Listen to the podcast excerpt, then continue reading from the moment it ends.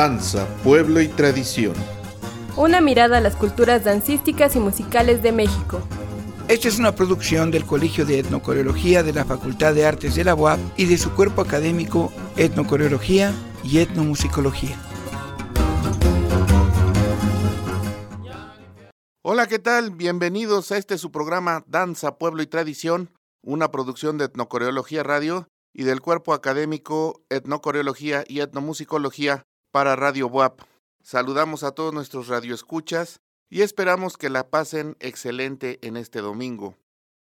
Les vamos a decir cuál es la estructura de nuestro programa. Iniciaremos con sonidos de la etnocoreología, luego con la cruceta, cuatro opiniones alrededor de un tema, nos iremos a un corte y de regreso seguiremos con la Gaceta Etnocoreológica, pasaremos a voces indígenas y terminaremos con producciones etnocoreológicas. No olvido decirles que este programa se está produciendo en el estudio de grabación Marco Antonio Ramírez Serapio del Colegio de Etnocoreología y esperamos que este programa sea de su agrado. Mi nombre es Dr. José Gabriel García Galicia y sin más preámbulo, comenzamos. Sonidos de la etnocoreología. Compartiendo experiencias académicas y profesionales de nuestra disciplina.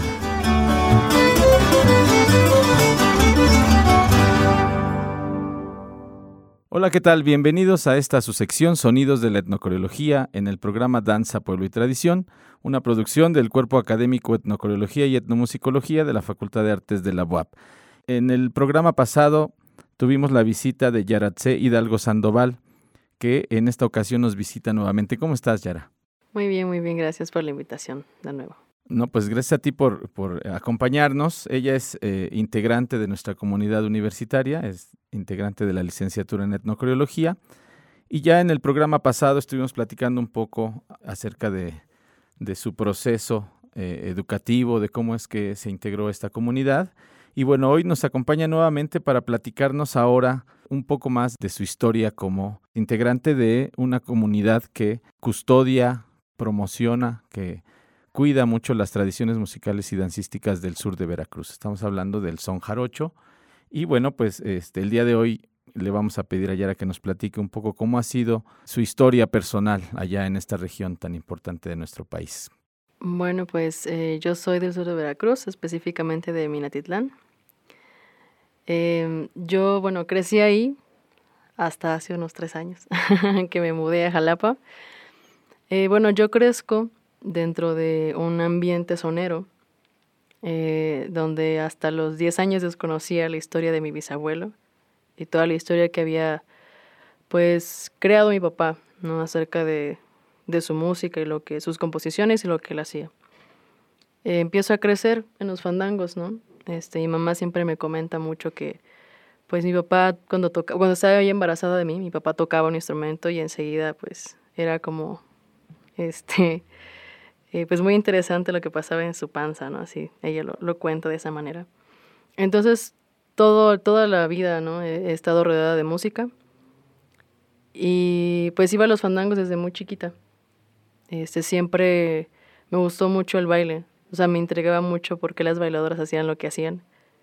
Entonces, desde que tengo uso de memoria, pues me, me, me, acuerdo mucho de mí, de mi infancia, y me, me acuerdo que lo que yo hacía siempre al llegar a un fandango era subirme a la tarima. O sea, escaparme de mi mamá y subirme a la tarima. Aunque no supiera bailar, aunque me empujaran, yo me subía, ¿no? Entonces, siempre me gustaba ir a, a, a los fandangos, ¿no? Por esa misma razón, como que sentía una conexión muy fuerte con la tarima, entonces pues fue el primer instrumento que conocí.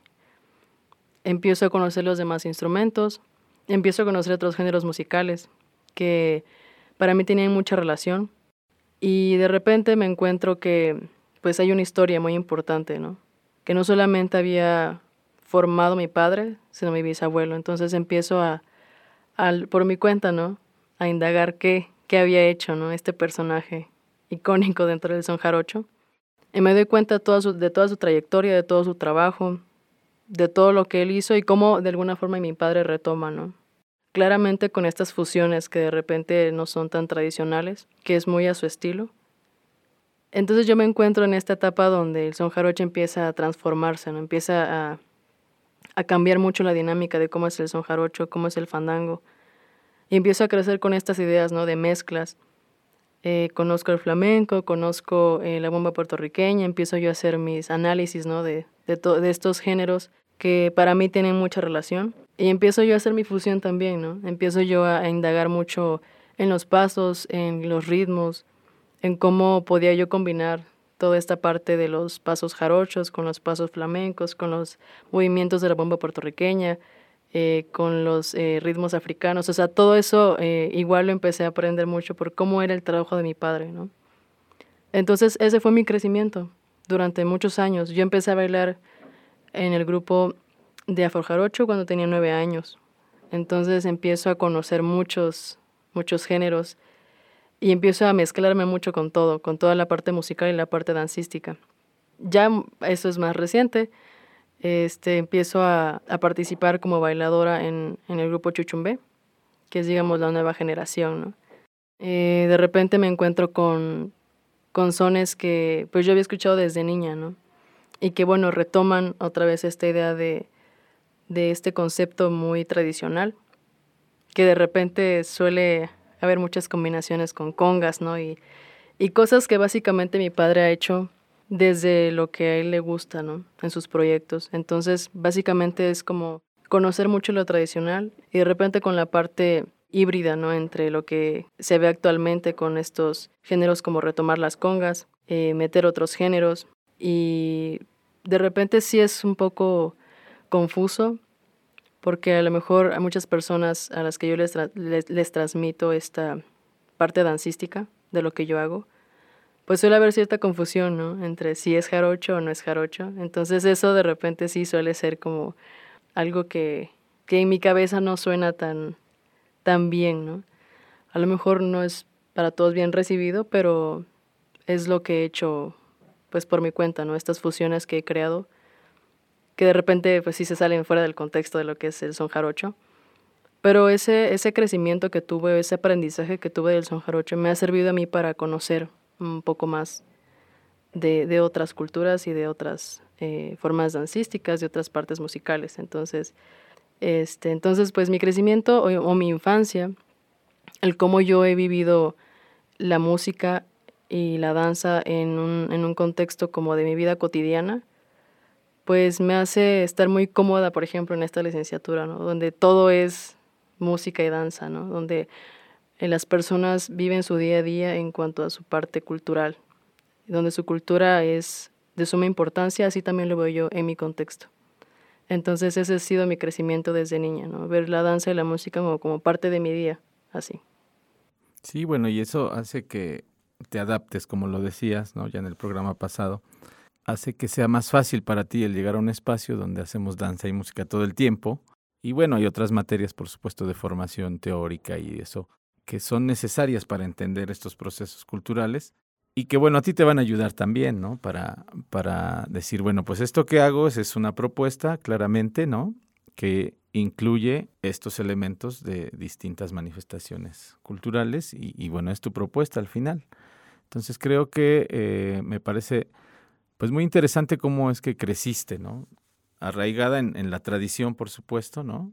Tal vez como tú decías, sin saber todo lo que tu, abuelo, tu bisabuelo había hecho, ¿no? Cómo él, él, fue capaz de resguardar, ¿no? Esa tradición musical y dancística por mucho tiempo.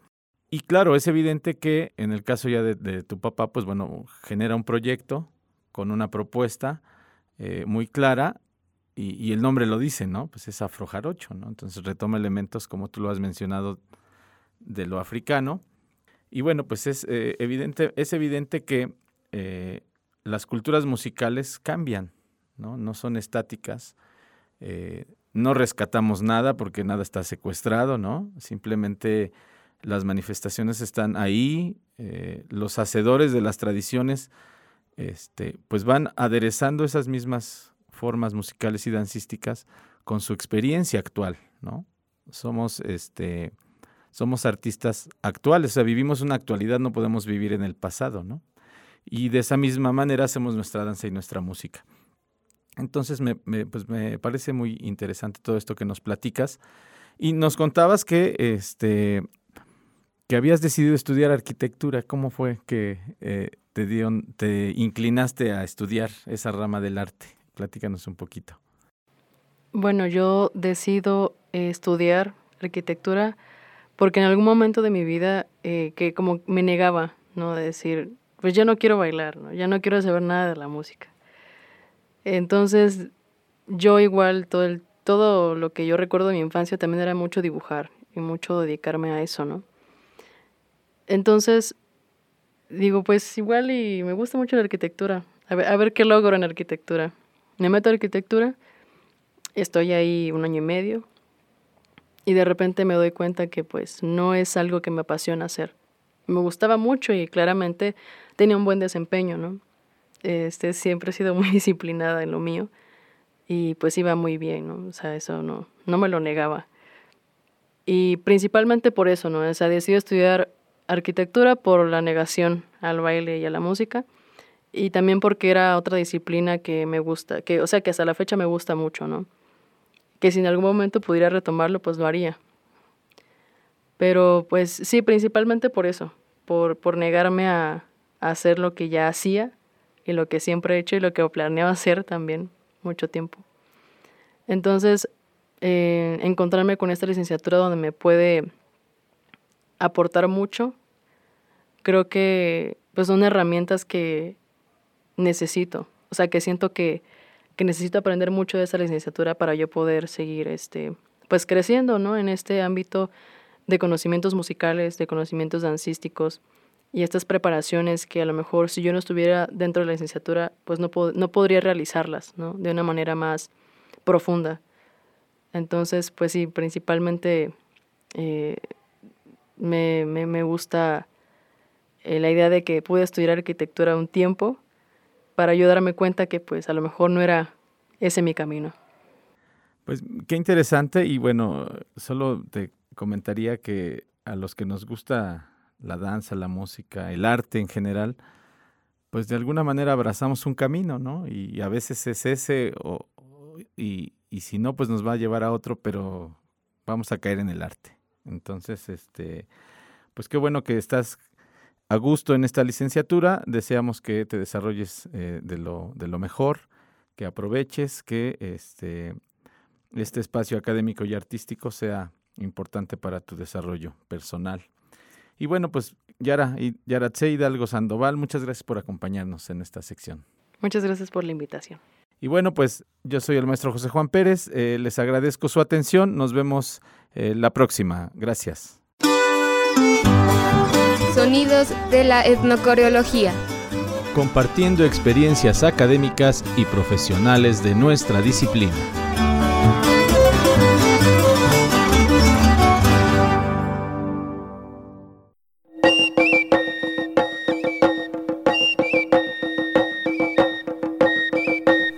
La cruceta.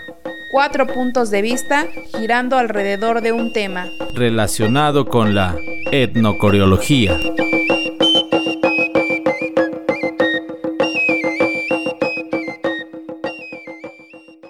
Hola, ¿qué tal? ¿Cómo están? Bienvenidos a esta su sección de la cruceta, cuatro opiniones alrededor de un tema, dentro del programa Danza, Pueblo y Tradición, una producción de Etnocoreología Radio y del cuerpo académico Etnocoreología y Etnomusicología para Radio WAP. Saludo de manera afectuosa a mis compañeros del panel. Doctora Isabel Galicia, ¿cómo estás? Muy bien, Gabriel. Siempre digo que me da mucho gusto platicar con ustedes y hacer extensiva esta plática a nuestros radioescuchas. Gracias. Eh, doctor José Luis Agredo, ¿cómo está? Muy bien, doctor Gabriel.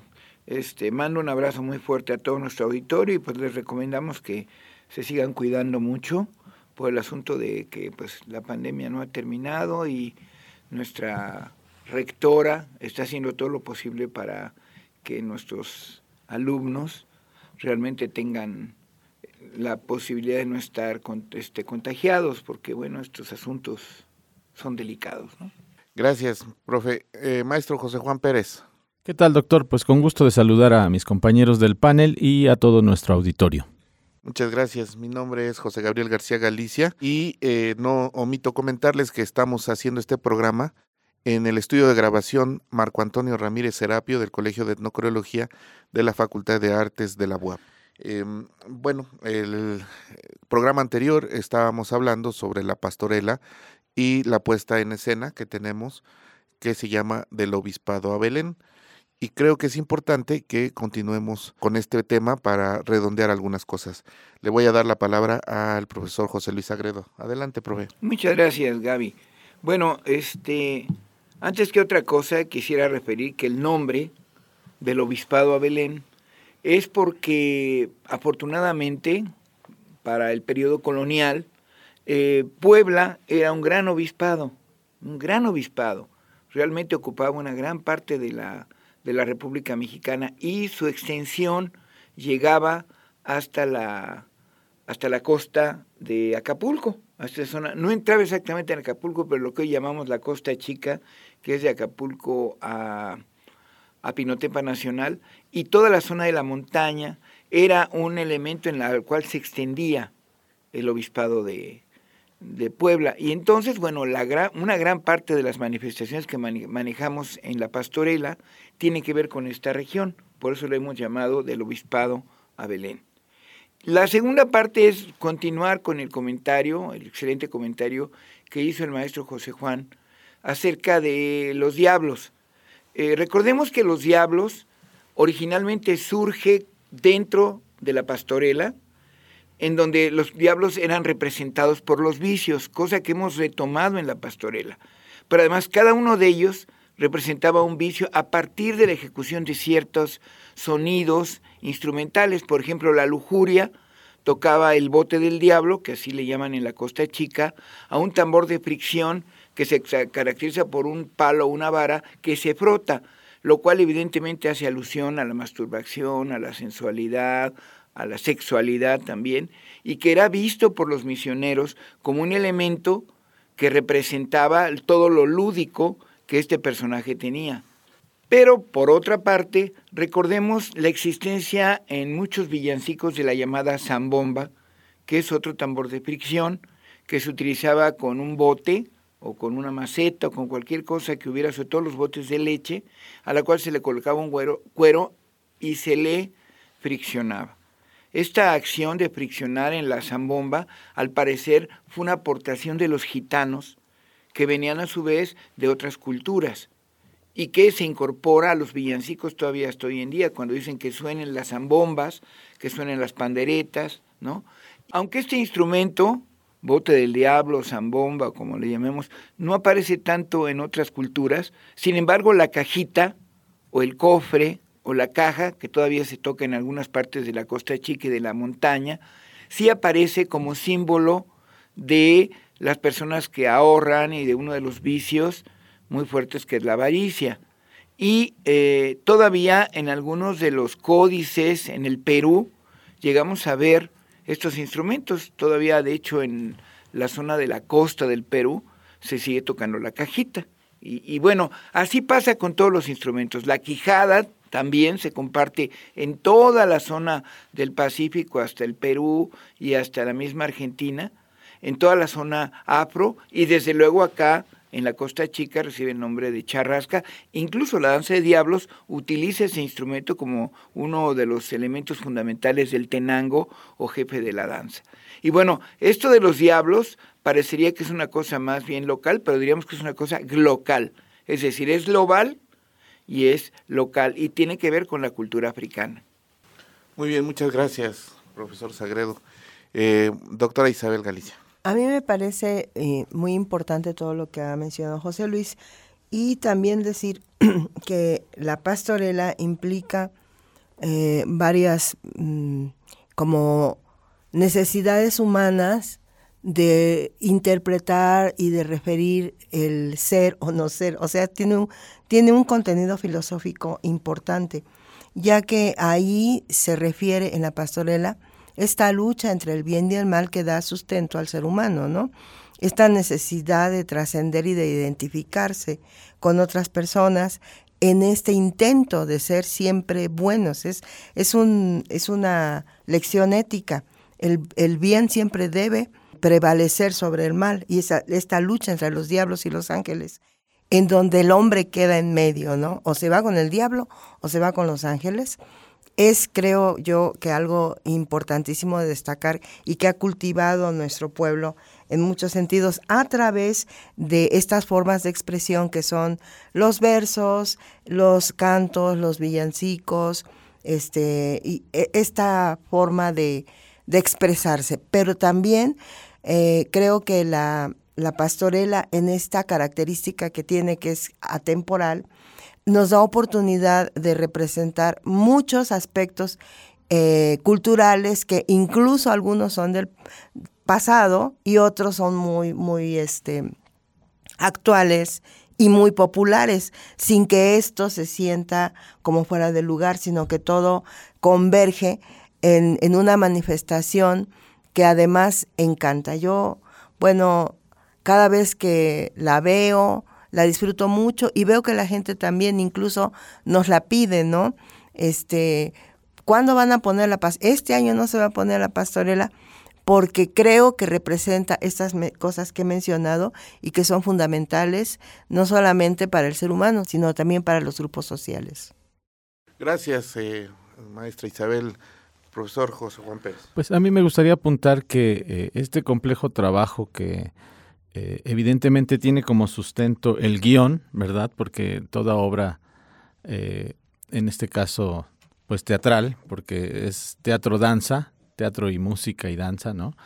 Requiere de un guion específico, pero también, como dice la, la doctora, nos da la oportunidad de reactivarlo, de actualizar este, este guion y quienes participan en ella, tanto alumnos como maestros, tienen la oportunidad de recrearse, de reconocerse de fortalecer su identidad, pero también de poner de su parte, ¿no? Al crear un personaje, al hacer un personaje suyo, tienen la oportunidad de este, identificarse y de desarrollar esta parte que pues en nuestra carrera es importante, ¿no? Que es la creatividad. Damos paso a la creatividad a través de un trabajo este, pues muy detallado, como ya adelantamos, eh, como la doctora ha mencionado y el doctor José Luis, muy detallado a través de un guion, lo repito, ¿no? Eh, construido este, con eh, estructuras literarias antiguas también, ¿no? Hablamos de décimas, de cuartetas, de quintillas, sextillas, diferentes formas literarias que se que convergen todas, pero que se actualizan y le dan un sentido, este, pues muy agradable la pastorela, ¿no? La disfrutamos mucho, los que estamos eh, detrás de los actores, estamos eh, disfrutando mucho de, de, de, todo este complejo trabajo artístico que evidentemente pues tiene un sustento, ¿no?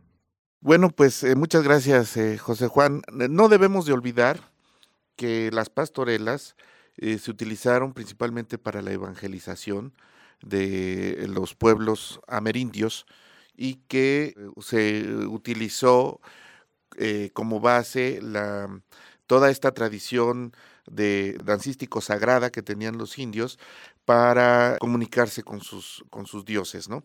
Y en este caso, los, los conquistadores utilizaron esa, eh, o, como base esa tradición y generaron estas propuestas que más adelante las fueron, las fueron como eh, aglutinando en diferentes puestas en escena, entre ellas las pastorelas, donde em, se contaba toda una historia y se hablaba, en este caso, del nacimiento de Jesucristo y de todas las em, las vicisitudes que eh, no solamente los pastores, sino también otros personajes, entre ellos, por ejemplo, los Reyes Magos, eh, tuvieron para llegar a la adoración.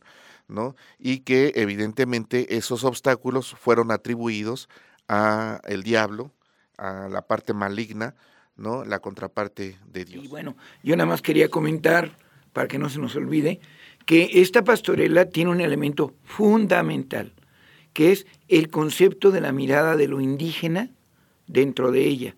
Por ejemplo, cuando aparecen los pastres, que es una danza de una región de la Sierra Norte, la cual está casi a punto de desaparecer, se habla de los dioses, de las antiguas deidades de las culturas originarias. También la mirada que hay sobre el diablo es totalmente distinta porque en las danzas de la región y de otras regiones aledañas, el diablo realmente no es vencido, nunca es atravesado totalmente por, digamos, lo atraviesan, pero realmente el diablo no se muere. Es más, se escapa y sigue. Y esa es una característica nada más de Migueles. Igual pasa con los ochizones, es decir, detrás de estas acciones no está este negro y blanco, bien y mal, de la mirada de las pastoreras occidentales y sobre todo aquellas traídas por los misioneros. Hablamos siempre de una mirada de lo indígena dentro de ella. Esta cuestión de, de no terminar con el contrario, porque es necesario para que yo exista, ¿no? En este caso, ¿no? O sea, los, los, eh, los adversarios se necesitan para coexistir.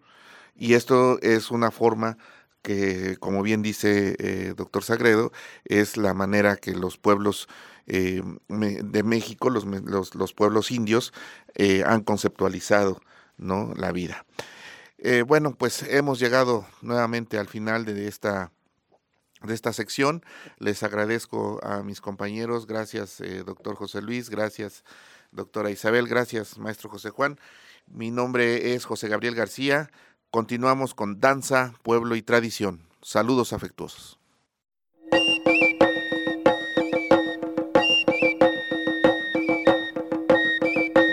La cruceta.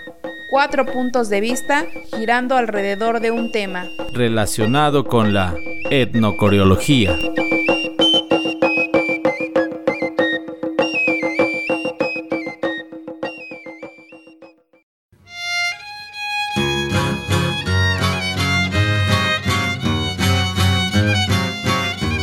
Benemérita Universidad Autónoma de Puebla. Generando puentes entre culturas.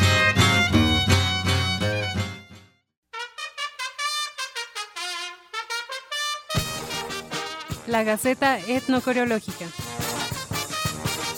Un espacio para compartir Las actividades Y festividades de las comunidades.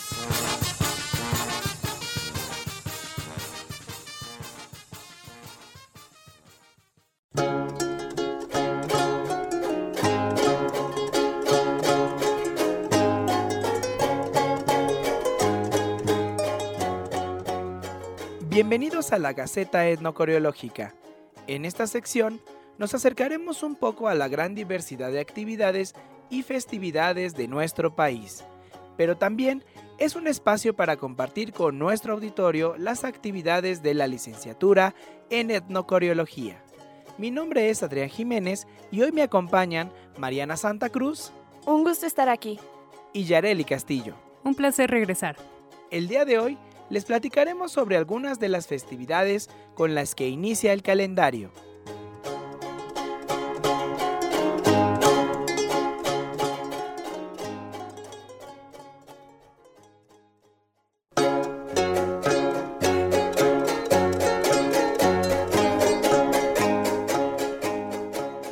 Entre suspiros adormilados y gritos alegres, con el reloj marcando las 12, enero no solo nos recibe con la oportunidad de un nuevo comienzo, sino también con una gran diversidad de fenómenos dancísticos y musicales que dan paso a la alegría y renuevan los ciclos del año venidero. Por mencionar algunas de estas fiestas, tenemos como ejemplo el primero de enero, que se celebra la fiesta del Divino Redentor, con misas, danzas populares y la llegada de cientos de feligreses en Cuautinchán, Puebla. El 5 de enero se celebra la fiesta del dulce nombre de Jesús y en su honor se baila la danza de los arrieros en San Bartolo Ameyalco, Ciudad de México. También, entre la noche del 5 y la madrugada del 6 de enero, en la Junta Auxiliar de San Baltasar Campeche, en la ciudad de Puebla, desde hace más de medio siglo, bandas de viento acompañan la representación de los 12 pares de Francia. El 8 de enero se baila y canta a la Purísima Concepción en Minatitlán, Colima.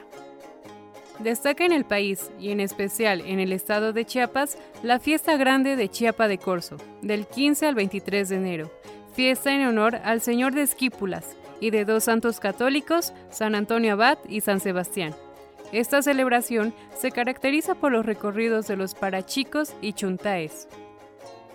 Del 19 de enero al 25 de febrero, en Tenosique, Tabasco, se realiza el Carnaval de Tenosique, celebración de raíces mayas, en la cual los habitantes del pueblo se congregan en las calles para aventarse harina antes de presenciar la tradicional danza del pochó.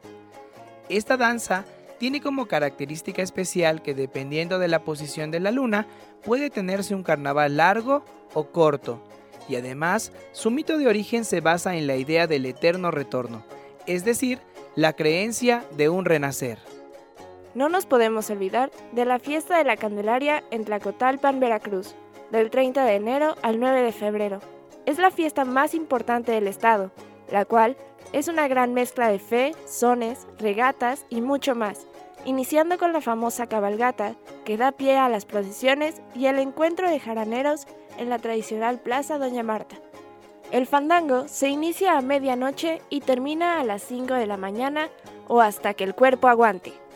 Estas son solo algunas de las fiestas que se realizan en este inicio de año. ¿Y tú, cómo celebras en tu comunidad?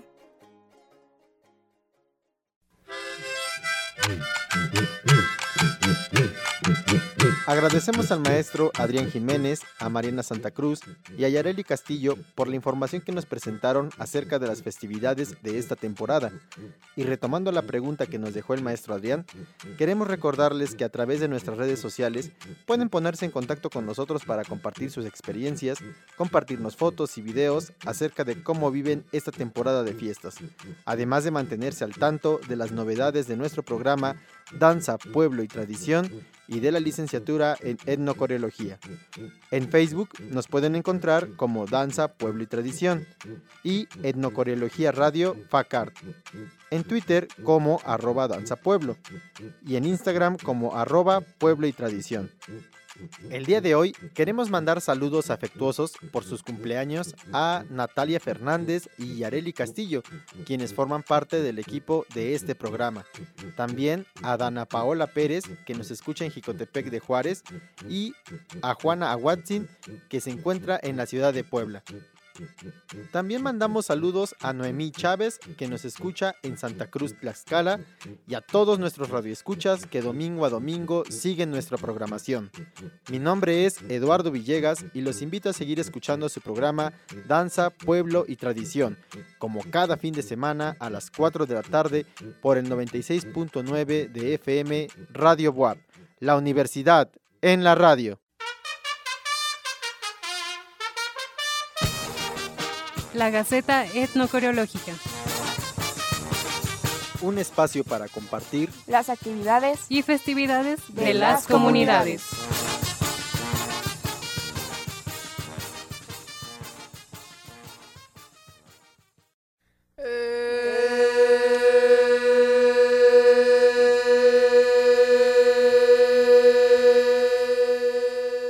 ¿Qué tal queridos radioescuchas? Estamos en su sección Voces Indígenas. Mi nombre es Itzel Teresa Reyes y el día de hoy presentaremos un Xochiltzón escrito en lengua náhuatl. Es una pieza sin nombre, escrita por Martín de Gante Gobierno, originario de Huitzilan de Cerdán, Puebla. Esta versión es interpretada por los hijos de Don Martín, quienes forman parte del trío Admiración Guapanguera.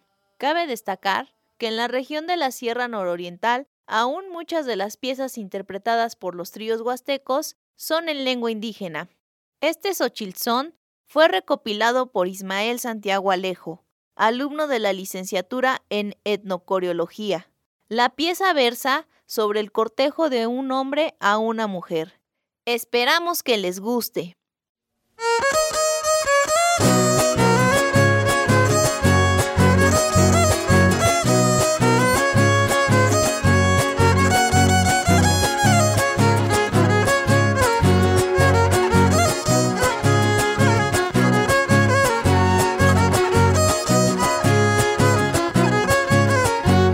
kwak ne animis no tsayan Timolyasa yotzkama witok Ikwak ne animis no tsayan Timolyasa yotzkama witok Katetzingam yayapakilis hasta Ashkanikela miktok Paktsilaya koshtiskvechoti Wan desayot nechwaliyito Paktsilaya koshtiskvechoti Wan desayot nechwaliyito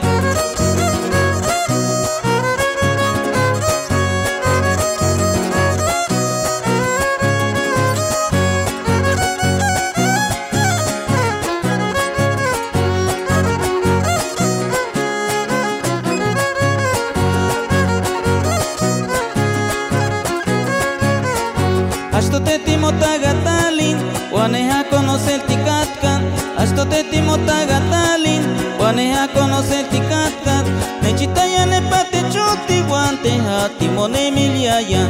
Ikwak te hati poliwitian Kamo payot nechich no tsayan Ikwak te hati poliwitian Kamo payot nechich no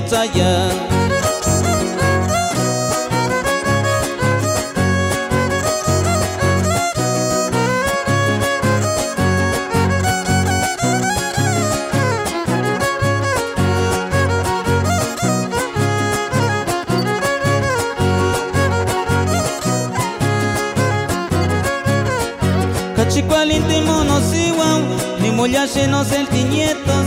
Cachicualinte monosiwau, ni mollache no nietos. Ni mollache contique el caguas poste achishnami keto. Pequito guano ishnamik, que lleno si guatel palani. Pequito guano ishnamik, que lleno si guatel palani.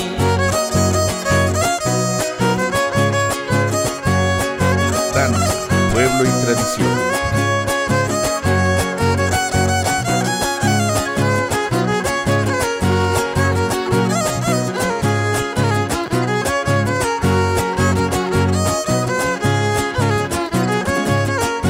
Sate pat pia kene kwe molol Amo kwal tinok te yetoyan.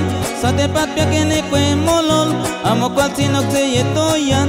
Lechilia kachikwalish kwiti shamela Yait no no tsaya Wani konesh tawel kautiu Wanamo melax no no tsaya Wani konesh tawel kautiu Wanamo melax no no tsaya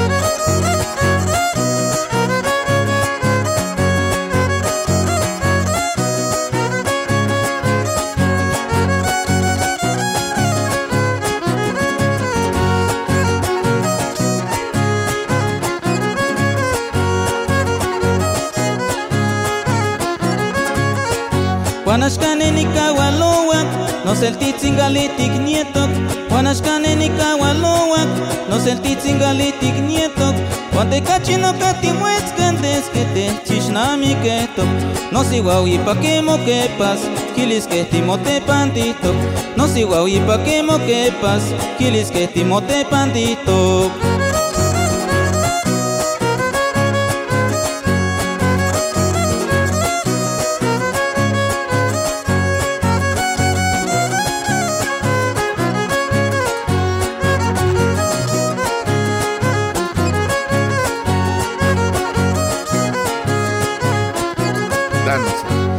milis topan, y cuagnenos el tiñetoyan, tigne milis ganeach topan, y cuagnenos el tiñetoyan, que nunca chitik el iste no te chino tzayan, se yo te tima wiltis neki, shamotaga tiambondik pian, se yo te tima wiltis neki, shamotaga tiambondik pian.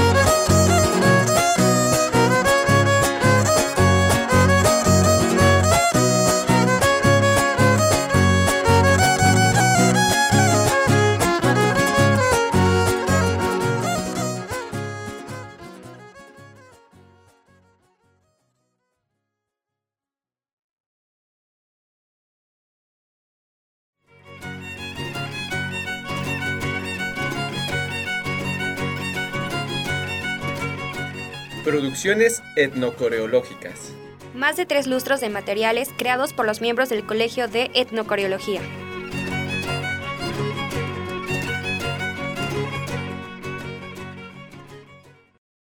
¿Cómo están, estimados radioescuchas? Mi nombre es José Luis Agredo y me da mucho gusto contar con su presencia en esta sección del programa Danza, Pueblo y Tradición, a la cual hemos bautizado con el nombre de Producciones Etnocoreológicas, ya que consiste en una mirada más de tres lustros de producción de los docentes del Colegio de Etnocoreología. Esta vez vamos a mostrar a ustedes la música tradicional relacionada con el guapango o jarabeado norteño, que aunque actualmente se ha difundido en todo el norte de nuestro país, en toda la frontera norte, en realidad, bueno, pues eh, la fuente de todo esto surgió, según dicen algunos investigadores, en la región norestense, en esta zona que comprende el estado de Tamaulipas, el estado de Nuevo León, el estado de Coahuila, incluso llega un poquito a San Luis Potosí y se extiende hasta el Valle de Texas. Es importante señalar que en esta región norestense los géneros más difundidos son la polca, la redoba, el chotis, la mazurca y el referido guapango norteño. Sin embargo, la polca, por ejemplo, está estructurada en compás básico de dos cuartos, la mazurca y la redoba retoman mucho el compás básico de tres cuartos y el chotis retoma también un compás básico de cuatro cuartos. Y a diferencia de los anteriores, el guapango o jarabeado norteño abrema mucho del compás de seis octavos, que es un compás muy utilizado en los sones tradicionales de nuestro país y en otros géneros importantes. Asimismo, en alguna parte de la dotación instrumental, un instrumento está tocando constantemente ornamentos en compás de tres cuartos.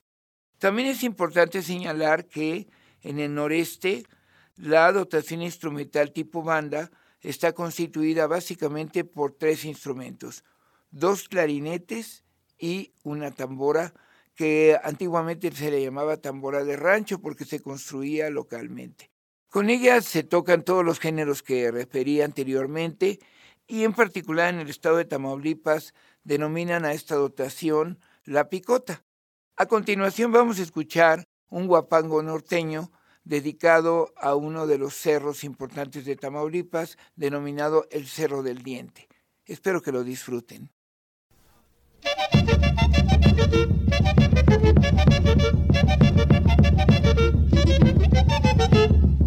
Danza, pueblo y tradición.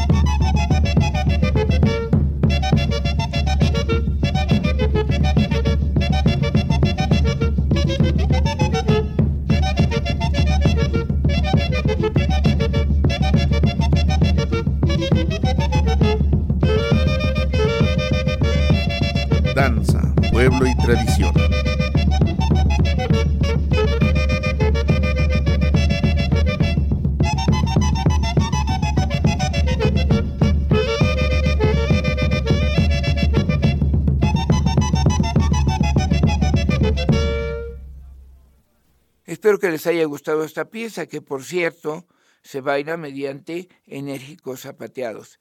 Los guapangos norteños comúnmente constan solamente de dos partes. Eh, los temas están muy estructurados, por lo regular utilizan ocho compases, aunque esto no es una regla cerrada, ya que hemos encontrado guapangos norteños que tienen hasta tres y cuatro partes. Más adelante veremos cómo esta dotación también es empleada en una región limítrofe en el estado de Nuevo León. A continuación presentamos un guapango norteño denominado el lucero, interpretado con otra dotación instrumental importante del noreste y del noroeste de México, la cual consta de acordeón de botones, bajo de espiga, ya sea bajo sexto o bajo quinto actualmente, y contrabajo. Que la disfruten. Danza,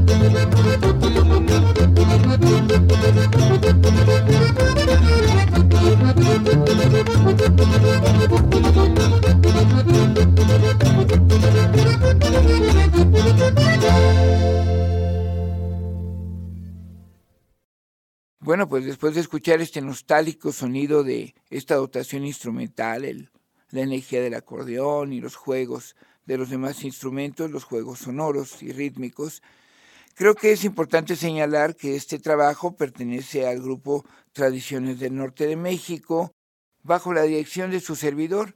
El fonograma fue grabado en la ciudad de Monterrey, Nuevo León.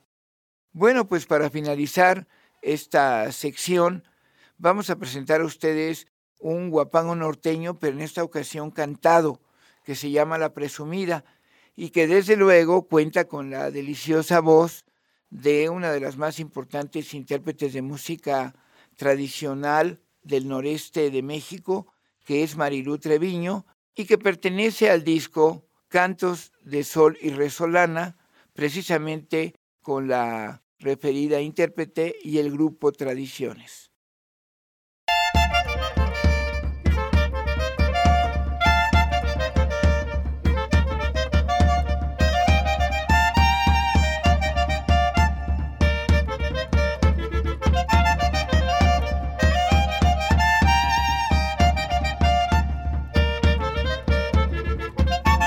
Danza, pueblo y tradición. Le dije una presumida que si me lavaba el paño, le dije una presumida que si me lavaba el paño, me dijo la muy indina, si usted quiere hasta lo baño, pero muy de mañanita, porque tarde le hace daño.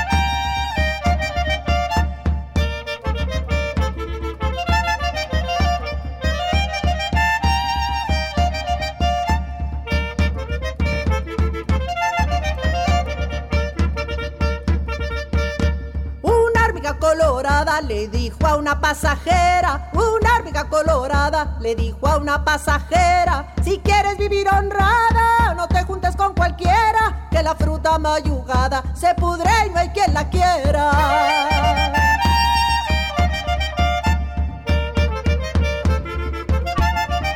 Danza, pueblo y tradición.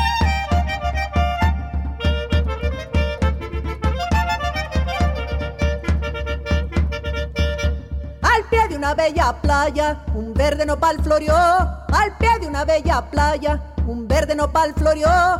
le tiré un tiro una tuna, otra fue la que cayó, que los bienes de fortuna hoy son y mañana no.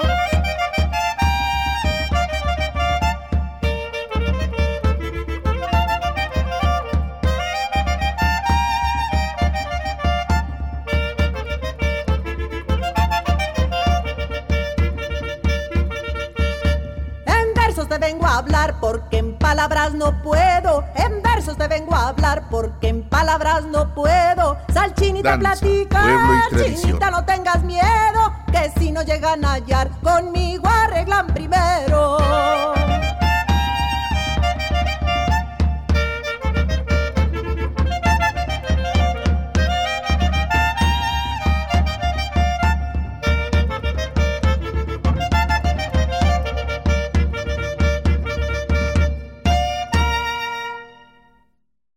Bueno, pues no está de más señalar que esta pieza retoma una serie de refranes que se acostumbran en diversas regiones del noreste mexicano. Espero que les haya gustado esta sección y también agradezco a la etnocoreóloga Itzel Teresa Reyes el que haya estado en la cabina. Nos vemos hasta la próxima.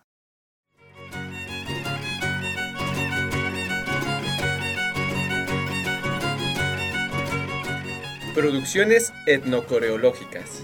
Más de tres lustros de materiales creados por los miembros del Colegio de Etnocoreología.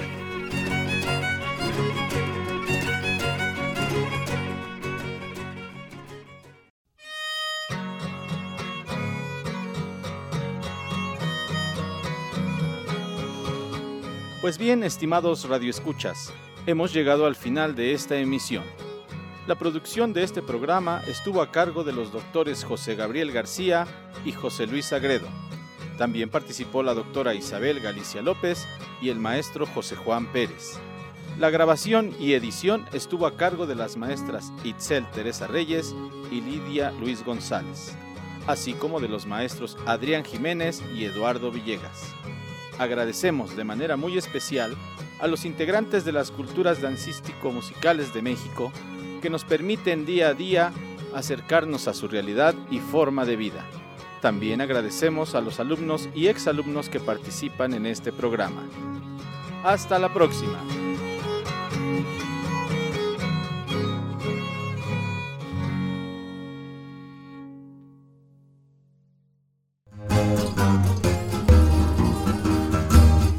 Danza, pueblo y tradición una mirada a las culturas dancísticas y musicales de México. Esta es una producción del Colegio de Etnocoreología de la Facultad de Artes de la UAP y de su cuerpo académico Etnocoreología y Etnomusicología.